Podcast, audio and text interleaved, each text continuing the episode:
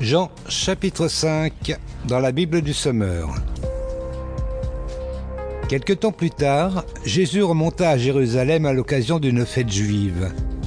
Or, dans cette ville, près de la porte des brebis, se trouvait une piscine entourée de cinq galeries couvertes, appelées en hébreu Bethesda. Ces galeries étaient remplies de malades qui y restaient couchés, des aveugles, des paralysés, des impotents. Il y avait là un homme malade depuis 38 ans. Jésus le vit couché.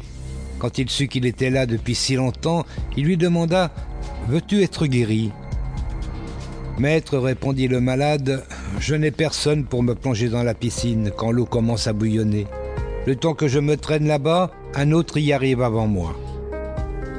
Eh bien, lui dit Jésus, lève-toi, prends ta natte et marche. À l'instant même, l'homme fut guéri. Il prit sa natte et se mit à marcher. Mais cela se passait un jour de sabbat.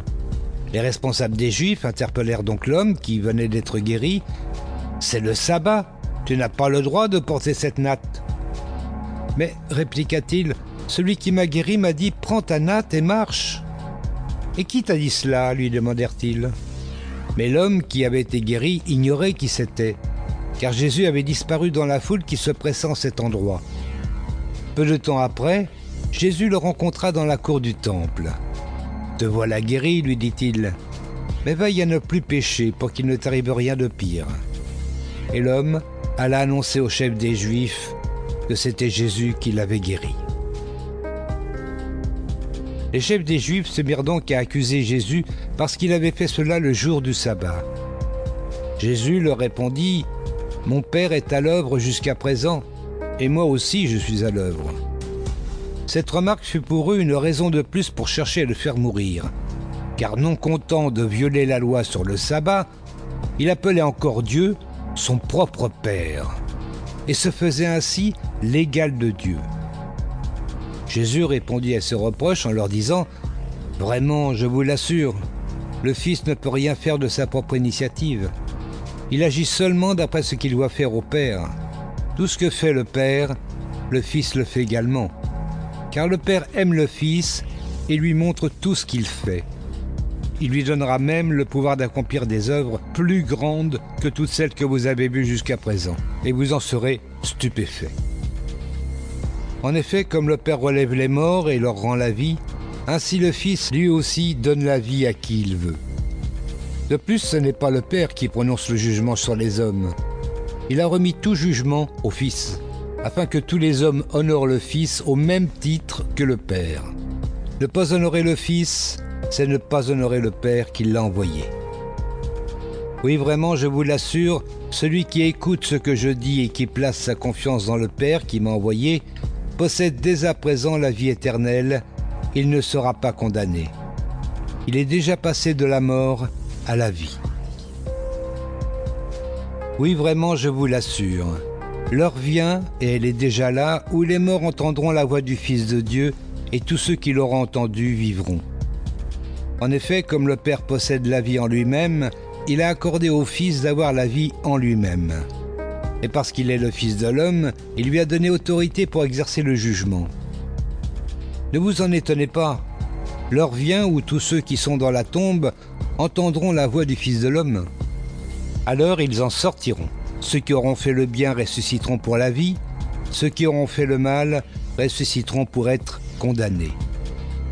Pour moi, je ne peux rien faire de mon propre chef. Je juge seulement comme le Père me l'indique. Et mon verdict est juste, car je ne cherche pas à réaliser mes propres désirs, mais faire la volonté de celui qui m'a envoyé. Bien sûr, si j'étais seul à témoigner en ma faveur, mon témoignage ne serait pas valable.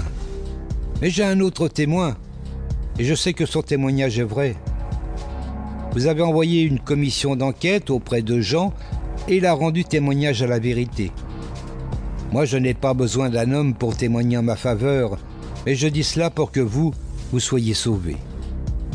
Oui, Jean était vraiment comme un flambeau que l'on allume pour qu'il répande sa clarté. Mais vous, vous avez simplement voulu pour un moment vous réjouir à sa lumière. Quant à moi, j'ai en ma faveur un témoignage qui a plus de poids que celui de Jean. c'est celui des œuvres que le Père m'a donné d'accomplir. Oui, ces œuvres que j'accomplis attestent clairement que le Père m'a envoyé. De plus, le Père lui-même qui m'a envoyé a témoigné en ma faveur. Mais vous n'avez jamais entendu sa voix, ni vu sa face. Sa parole n'habite pas en vous. La preuve, c'est que vous ne croyez pas en celui qui l'a envoyé. Vous étudiez avec soin les Écritures parce que vous êtes convaincu d'en obtenir la vie éternelle. Or, précisément, ce sont elles qui témoignent de moi. Mais voilà, vous ne voulez pas venir à moi pour recevoir la vie. Je ne cherche pas à être applaudi par les hommes, seulement je constate une chose, au fond de vous-même, vous n'avez pas d'amour pour Dieu. Je suis venu au nom de mon Père et vous ne me recevez pas.